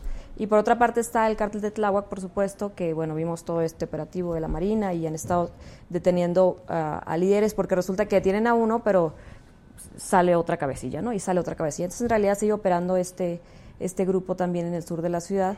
Y lo que contamos también es un poco cómo los grandes cárteles, como el cártel de Jalisco Nueva Generación, están empezando a dar pasos en la ciudad con alianzas con estos grupos en la Ciudad de México, entre ellos el grupo Antiunión, que viene a darle la guerra, digamos, a este grupo actual de la Unión que te digo de Tepito, y, este, y con otros grupos también en la ciudad. Ya. Este, ahora, alguien por aquí está diciendo este, que, es, que es solamente el morbo, ¿no? El, el, el, eh, el móvil para hacer un, un- para esta publicación. Y yo creo que, a ver, hay que diferenciar entre lo que es un, un documento periodístico y el trabajo de muchos años y de gente muy profesional con, pues, nada más querer vender libros, ¿no? Supongo, o sea, Sí, pues totalmente. Este, nosotros hay muchas cosas que dejamos fuera si no estaban bien documentadas o si no estábamos seguros de que fue cierto. Dejamos fuera escenas que nos parecían demasiado rojas e innecesarias. Eh, y quisimos dejar solo lo que sirviera y lo que explicara y lo que contara, que es lo que pasa en esto que no se ha querido contar. Ya. Ahora, otra vez, es de fácil lectura y es para Sí, está, toda la está gente, sabroso. ¿no? Le Para todos invitamos los a- a, tu para de la todos que, quienes... que se clave porque es sabroso, eso es contado con- como con historias. Hay historias personalizadas, hay por ahí una, eh, antes del caso Heaven, hubo varios secuestros en la- de, de personas dentro que no sonaron tanto, como el caso del Virtual Mix, que fue en, en- en Insurgentes Norte, sacaron a cinco chavos de- del bar Virtual Mix y desaparecieron. Sus cuerpos, hoy que estamos hablando de la, no han aparecido. Pero hay un capítulo por ahí donde habla de cómo se fue dando poquito a poquito. Hay, hay una historia muy particular que invito a tu auditorio de la, a, que lo, a que lo lea, que, que es de un chavo que ya le habían, estaba en un antro y lo, lo cacharon vendiendo por ahí dro- droga, en un antro de insurgentes sur ahí por la glorita, y ya le habían dicho. Le pusieron unos pum, pum, pam. Otra más y cuello. Y no entendió. O sea, le habían advertido, le habían puesto sí. y después lo volvieron a cachar y mira, hoy es tema que lamentablemente esta, este joven eh, en ese tiempo menor de edad pues ya no está entre Hijo. nosotros. Ahora, e- e- esa es otra pregunta interesante, me parece. eh, hay muchos menores de edad metidos en, en este monstruo que nadie quiere ver aquí en la Ciudad de México, Sandra. Sí, sí, hay muchos menores de edad, hay eh, muy jóvenes, o sea, sobre todo las cabecillas son muy jóvenes y eso también les permite como camuflajearse entre los jóvenes en los lugares en los que buscan dominar, cobrar piso, extorsionar, Polanco, eh, convivir, vivir, ¿no? Eh, nos damos cuenta de perfiles que no son del narco tradicional de Mayo Zambada y del Chapo, sino La vieja escuela. Sí, exacto, sino grupos este, que están conformados por, por eh, muchachos muy, muy jóvenes, con novias pues también muy, muy jovencitas que aparecen luego ahí en los expedientes o otro terminan tema, las involucradas. mujeres involucradas. sí. Este, pero sí, cada vez más jóvenes en la Ciudad de México es, es una de las características, yo diría. Qué fuerte, Sí. ¿no? Y menores de edad, sí. Y este asunto de los antros, ¿están este, involucrados los dueños de los antros o Los obligan. Mira, hay, casos, hay casos, sí, sí, sí, la mayoría. ¿Y por eh, qué la mayoría, no hace nada? Ahí te va la respuesta, porque no han querido adherirse algunos por ciertos intereses, algunos, incluso no, no es porque estén inmiscuidos, pero tienen ciertos intereses, y otros porque realmente tienen miedo, no han querido adherirse a los programas de la policía. La policía capitalina tiene un programa que es este eh, Mi Policía en tu Negocio. Y, y hace poquito se hizo la gestión para que hubiera cama, en las cámaras de los, de los antros estuvieran directamente conectadas con la Secretaría de Seguridad Ciudadana. ¿Para qué? Para que hubiera policías monitoreando la actividad delictiva de esos antros. Permanentemente. ¿Y sabes qué, Adela? Pues unos antros dijeron, híjole, pues está muy padre tu idea, pero no. ¿Por qué no? Pues, eh, pues porque... mm, Pero hay a de plano también. llegan- no, no, no es la desconfianza tanto en la teoría, sino que de plano, en esos casos que no han querido, llegan y te dicen, a ver, hijo de tu pinche, este, la cosa está así, si no, si no tienes para darnos dinero, mira, aquí te presento al, al Tito, al Pepe y al tal, estos güeyes van a entrar a vender droga y tú, chitón. Entonces, si de pronto se adhieren a ese programa donde van a estar los policías monitoreando sus actividades, teniendo acceso directo en tiempo real a los rostros, o sea, la al modus operandi de estas personas, pues, pues después van a decir, ah, mira, tú no nos dijiste que andabas con la policía. Entonces, trueno. Y si ha pasado, hay dos casos que yo recuerdo, eh, de un dueño de un antro en la Condesa que fue asesinado en el 2016, si no mal recuerdo, y un atentado en 2000, también 2016 de un antro ahí en la Condesa y él sí de plano, ese señor, yo por ahí tengo hasta los informes, dijo, yo ya no quiero saber nada de la vida nocturna en la Condesa, le paso el, el antro a otra persona y ¿sabes qué? Adela? Esta persona a la que le pasaron el antro, hoy también está asesinada.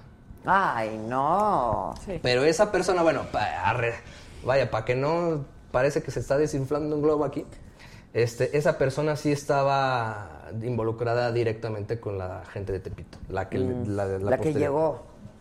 Pero si hay desconfianza, o sea, en uno de los capítulos, por ejemplo, contamos cómo un, un restaurantero se atreve a ir a denunciar y llega al rato este uno de los que le piden y le dice, ya me enteré que fuiste a, a poner la denuncia. Bueno, entonces la policía y la autoridad está coludida, digo. Es uno de los problemas básicos.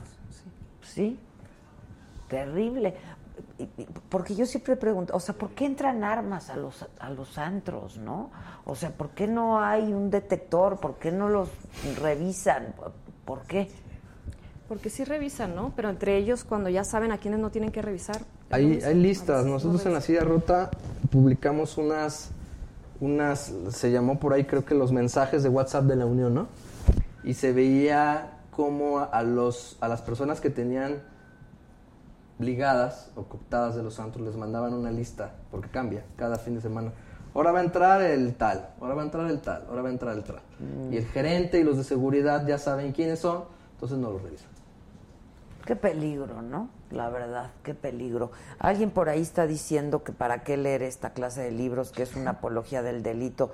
Este, yo siempre he dicho que es absolutamente todo lo contrario, ¿no? La información es poder y este, pues la información te da armas para para todo en la vida, ¿no? Sí, buscamos Pero mucho supongo que quieren cuidar eso. argumentar e- eso ustedes. Sí, buscamos mucho cuidar eso, o sea, que no hubiera un personaje que pareciera que es héroe, que vive muy bien, que sí, más bien documentar fenómenos e historias que cuenten algo que hay detrás, pero no personajes como para enaltecerlos y Sí, decir... no, no hay ninguno en el que nos enfoquemos No. en particular y, y ah, las propiedades, el dinero que hizo de pronto, no, no, no hay ningún ¿Qué personaje. piensan ustedes, por ejemplo, de todas estas series que han tenido tantísimo éxito, de las pelis, de este, ¿ustedes creen que es una apología del delito o simplemente pues es un entretenimiento que es muy rentable? No lo sé. Qué pregunta tan compleja, de la bueno, pues hago mi trabajo. Porque podemos decir si que- quieres me voy. Nos ponen nerviosos con tus si preguntas. quieren me voy.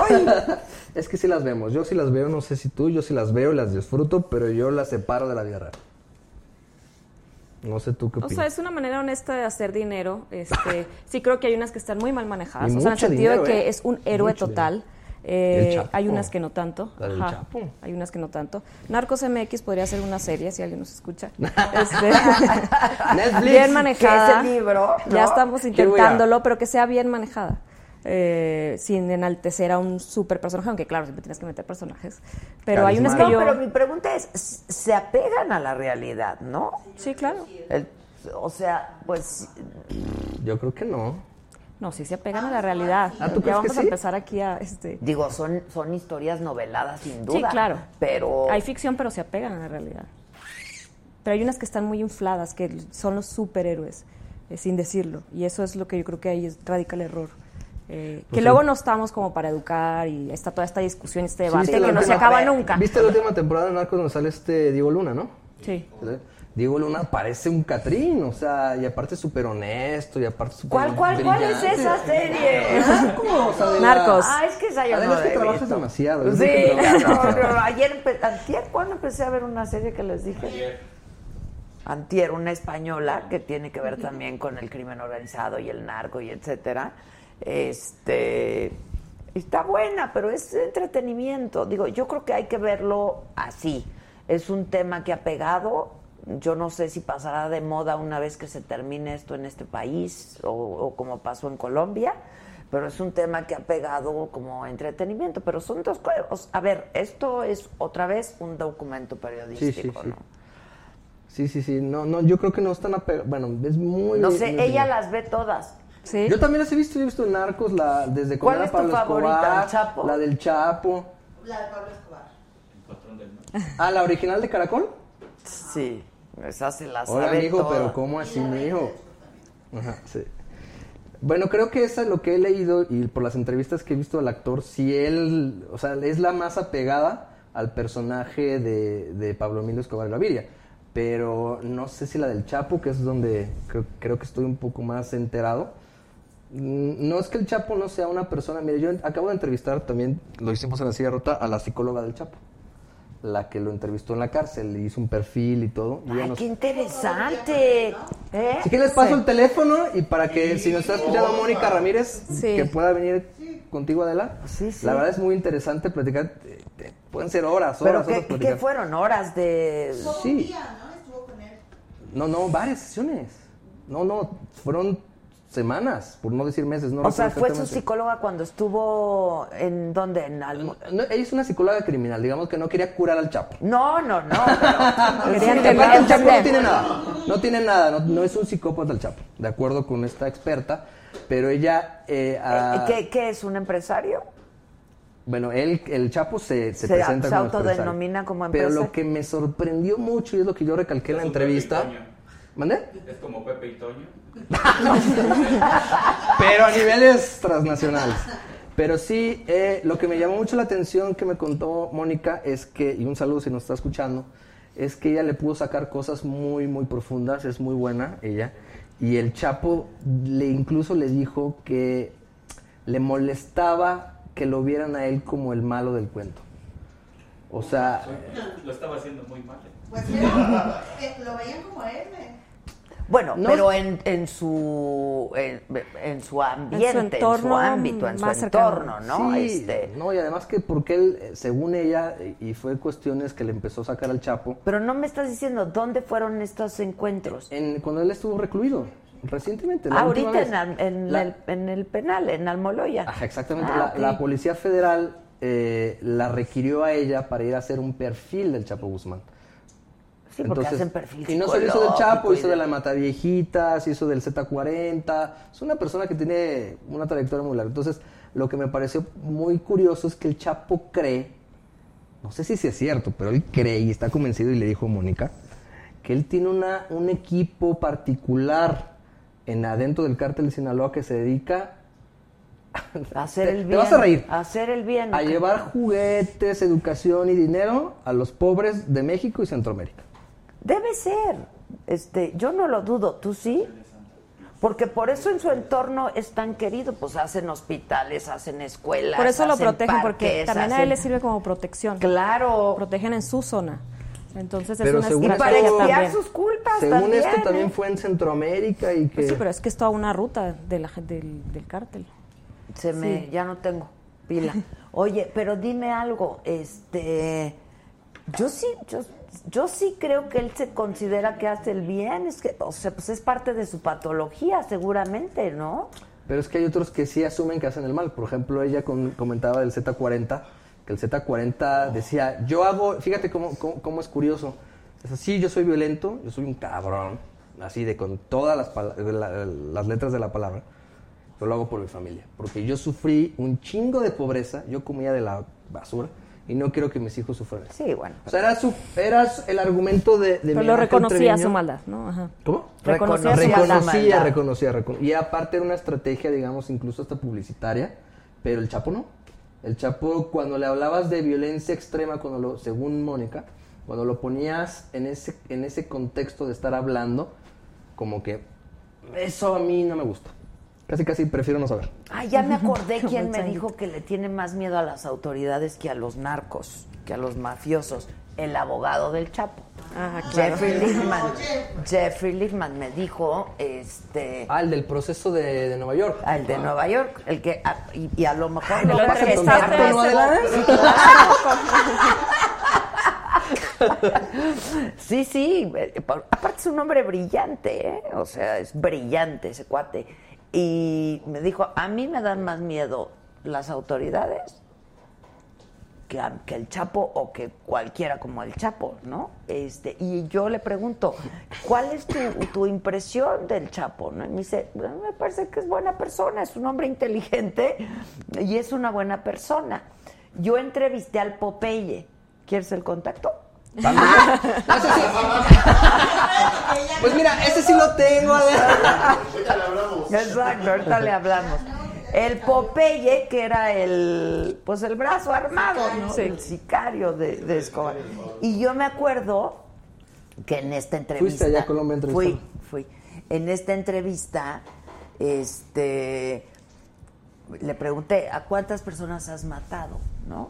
Y me dijo, de manera indirecta a tres mil, de manera directa a 300, pero ya, ya, ya soy un hombre bueno, ¿no? Y yo me acuerdo que hasta me, me- fue ahí un, desencuentro fuerte, porque le dije, pues yo no te creo, ¿no? O sea, de la noche a la mañana después de matar a 3.300 personas de, directa o indirectamente, ya eres un Es un hombre bueno, ¿no? Este, un converso, pues, ¿no?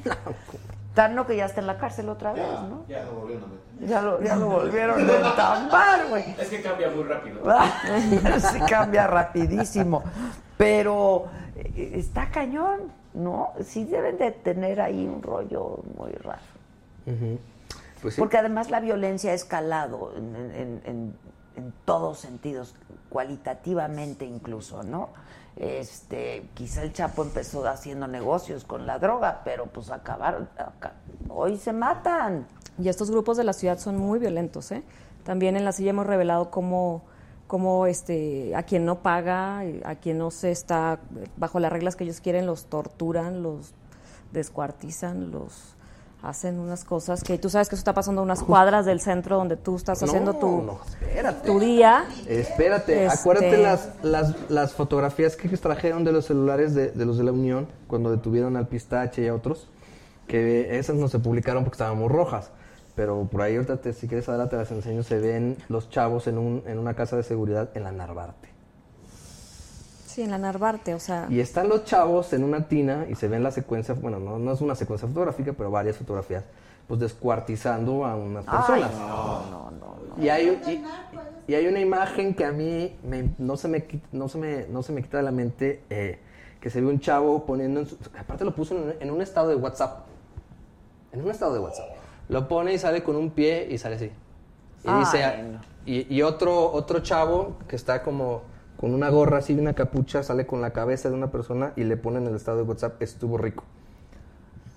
Y dices, esto, esto pasó en la Ciudad de México, esto pasó en la colonia Narvarte. Demonios, pues yo pensaba que eso nada más pasaba en San Fernando, ¿no? En San Fernando, Sí. por allá en Juárez. Y está, está- o sea, está documentado que sí pasó, porque luego también mandan videos No, no, y no. fotos. Es que, esto Adela fue extraído, o sea, esos- esas fotografías las tomó un miembro de la Unión, eh, el, el que tenía esas fotografías que se las pasan entre ellos. ¿Me explico? O sea, se extrajo en de un un celular, eh, en un informe de inteligencia. Entonces, O sea, en lo- su grupo de WhatsApp, digamos. Exacta, exactamente. Lo que sí te puedo decir es que esas personas, y yo todavía hace poquito vi a una fuente que traía todo este rollo, y me dijo que sigue a la fecha sin saber quiénes son esas víctimas. Pero bueno, tampoco queremos, mira, con el libro de la no queremos tampoco decir, la Ciudad de México es el, el panteón. No, no, no. La Ciudad de México ten- país tendrá muchas cosas, también México, como también esto, yo estoy leyendo un libro ahorita que se llama Los Monos, que es, el car- es un cártel de Argentina, de Santa Fe, y son cosas bien similares. O sea, no es que pase nada más en México y que, puta, no, pasa en otros lugares, simplemente es que no, no, no nos enteramos, y no es para justificar ni nada, pero es tampoco como para satanizar a nuestro país, ni tampoco satanizar A la ciudad. ciudad. La, la- quien, quien tiene que moverse en este asunto son las autoridades. Pues sí. Hay una asignatura pendiente, sin duda. ¿no? Regale uno a Mancera, aunque sea para que se entere que bien. No. Y, y como él no regala nada, no. Ni una rosca, de verdad. Se hace rosca nomás. Este, sería buenísimo. ¿Ustedes no intentaron, por ejemplo, entrevistar a Mancera? Eh, lo sondeamos con gente cercana este, que nos dijeron que no quería, no tenían interés de hablar de ese tema.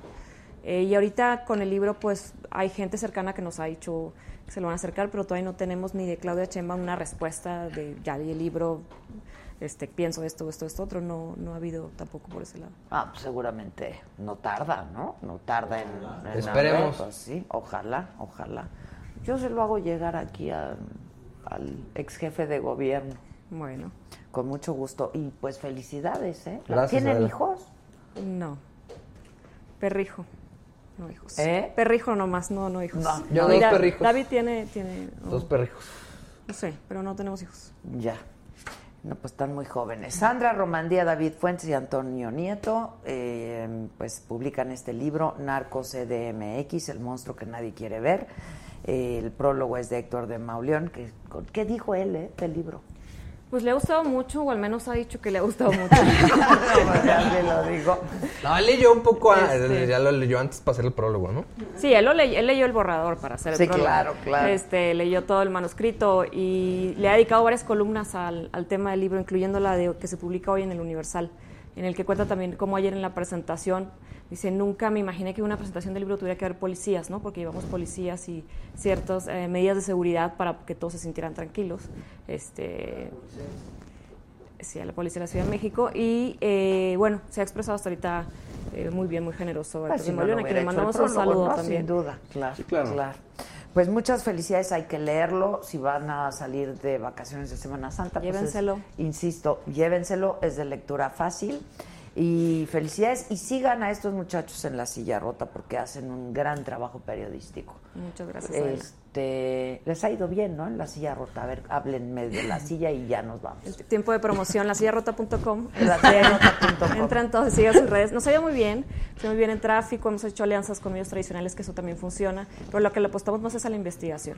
Y tenemos una estructura que nos permite hacer investigaciones como más rápidas, con una escuela interna para rastrear datos rápidamente, para encontrar enfoques, historias y documentos no revelados más fácil, de una manera como con atajos.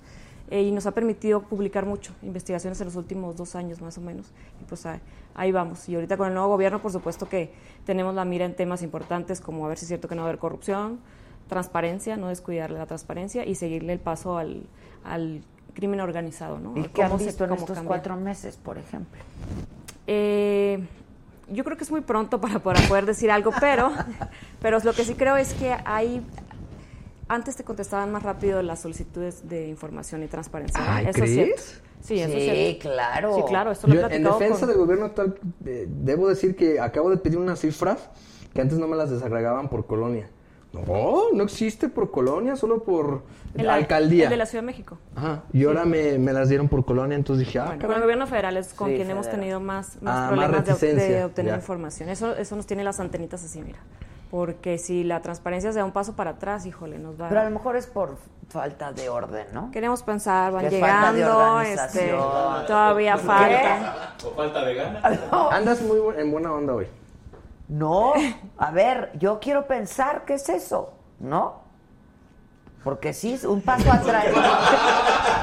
O sea, un paso atrás en transparencia ¿Para es terrible. No, es terrible, terrible. terrible. Claro, claro, sí, y sí, es lo sí. que más queremos estar alertas. Entonces queremos pensar que es porque están desorganizados, se van a organizar. Ojalá, ¿No? ojalá. ¿O qué? Si no, ya te estaremos contando. si no, nuestro trabajo es insistir, ¿no? Pues ese es nuestro trabajo, la verdad, insistir. Pues ojalá no sean seis años que nos vuelvas a invitar. No, pues no, escriban libros. Este, este lo escribimos nomás para que, Déjame, voy a escribir otro libro nomás para que nos entrevistaras, lo escribimos este. No, escriban libros, pero además, si hacen alianzas con otros medios, ¿por qué no hacen una con la saga? ¿Y por qué no vienen una vez a la semana a platicar Nos de alguna de sus historias? o- Nos encantaría. Graben esto, por favor.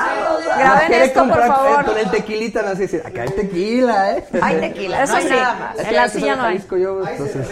Hay chela, hay tequila, hay mezcal. Podemos traer botanita que no sea vegana. Porque aquí comemos puras porquerías. ¿Qué? Un día, ¿sabes qué? Sa- Sandra Romandía nos va, nos va a enseñar a cómo hacer bocadillos veganos. Un día. Programazo, seguro. Puta, es que estoy Te va- pensando qué les echas. Programas. Pepino, Te zanahoria. hace ser creativo, Adela. O sea, Te descubres sabores que no, no, te, no estabas como un consciente que sushi de existían. verdura. Sí, claro. Ve la cara que puso. ¿En serio? Claro, ¿Sí claro. viste? Se hace queso de la papa derretida con otras este, cosas y de verdad te, te hace ser creativo. Pero qué es Disfrutar la vida de otra ¿Cómo? manera. ¿Cómo y, queso estar, con la papa? y estar más en paz con los animales. ¿eh? Espérate. Eso sí, eso sí, eso sí. No, porque dejas a los conejos sin zanahoria. Ah, Sí, no manches. ¿Qué? Hay muchas Dejar a zanahorias. los conejos sin zanahorias. Entra la competencia de su alimento. Espérate, Sandra, A ver, dime. explícate. ¿Cómo estuvo eso de que haces queso con la... No entendí. No, o sea, me refiero hay fórmulas para hacer queso o cosas parecidas. Pero no inventes, ¿eh? Este, Sí, con sí. verduras, por Andaron supuesto. Es que hace falta. Adela, Estos que quieren... Contrólalos. Esos los típicos que quieren comer están tres atacando. Aquí- día. Que aquí- costumbre, de verdad. si soy yo contra todos. Y carne las tres veces. Y carne las tres veces. Soy yo contra todos, no se vale. Pero No, yo este, estoy de tu lado. O sea, yo también he estado tratando de dejar la, la, la carne de cerdo. Poco a poco le he ido dejando, son los que pero... más sufren. Pero, híjole, Los queso de papa. Los cerdos son los que ¿Por más qué? Sí, no manches. Los cerdos tienen, tienen este, una capacidad cognitiva como de un niño, hasta de- como de un niño hasta los tres años, dos años. Entonces son muy conscientes de cuando se van a morir, cuando lo están maltratando. Ay, nos vas a poner a llorar. No, sí. Llorando.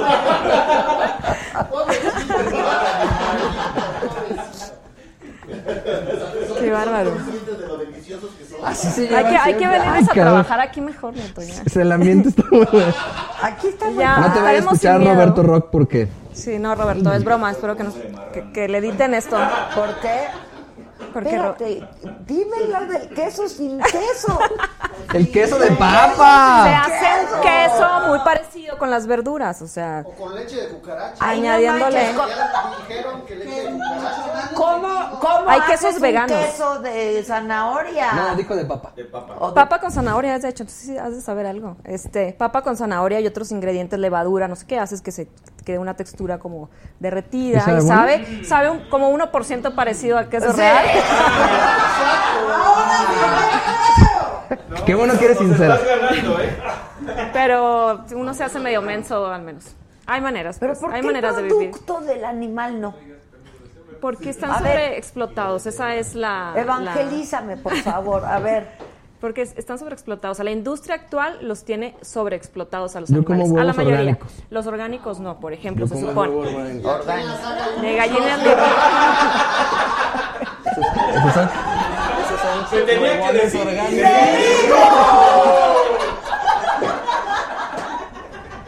Qué bárbaro.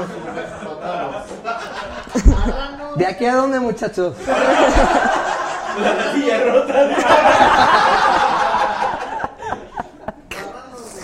¿Cuántos son en No, la no silla todo. rota? Somos casi 60. Este, eh, incluyendo sumédico.com, que es parte del grupo editorial de La Silla Rota, y de Yo Soy Tú, que es un proyecto alterno como más de entretenimiento. Ah, ok. ¿Y hacen programas en vivo o no? Sí, hacemos Facebook Live, eh, no tanto, no tan seguido, pero sí, sí hacemos algunos. Bueno, pues hagamos alguna alianza. Una alianza, sí. ¿No? Ahorita, ¿dónde firmamos? Exacto. Está bueno. Estamos en Compartimos, onda de a- compartimos audiencias y Vamos a expandir compartimos contenidos y luego al rato somos un supergrupo Chonchos, poderoso. Exacto, muy poderoso. ¿Qué dijiste? Celebramos con quesadillas de queso. No, bueno, quecas de papa. Sí, ¿no? bueno, algo así. quecas de papa. Son buenas. Eso les puedo poner Flautas de botana. papa. Las flautas de papa son buenas. Pero las de barbacoa Sin crema ni queso, no claro. manches, son buenas. ¿Qué? Con lechuga nada más. O sea, ¿hace cuánto que no comes nada de esas? Tres años. Ah. Antes sí comía. Antes sí comía, yo soy de Sonora, a mí me, me ponían la carne asada en el biberón. Yo crecí, crecí con carne asada en el biberón, Adela, y todo eso. Un tiboncito de Ni modo. Y no creas que no se me antoja. Pues sí, Ay, ya, ya no se te antoja, ¿sí? Sí, cómo no. Pero no. pero no. Mira, los animalitos. Pero pues igual los matan a las vacas. Que mueran con provecho. No, y aparte también es una de las causas de contaminantes más importantes en el, en el planeta ahorita. Los, Porque lo hacen muy mal, ¿no? eh, se hace muy mal, están como muy juntos, esa es la sobreexplotación, lo que hace que tengan procesos industriales muy agresivos. Ya. Pero bueno, ¿Y hay reportajes en la silla rota de eso? yo estoy tratando de impulsarlos todo el tiempo y luego veo que no, que no se publican. Veo que no se publican y digo, ¿qué, qué pa- ah, un error técnico, no, no se subió. Nunca Pero no salen en redes tú la que decides quién qué Sí, se claro, publica. ya después hay unos coscorrones y no salen tampoco, pero, pero sí, yo trato de impulsar esa agenda, pero bueno, hay democracia. Rating Bueno, es rating. Hay democracia, yo creo que soy la única que lo Los trata. de suadero son los de. Pues un taquito al pastor. No, a mí eso no me gusta, pero un taco al pastor sí me gusta. ¿no? No, a mí eso no, no me gusta.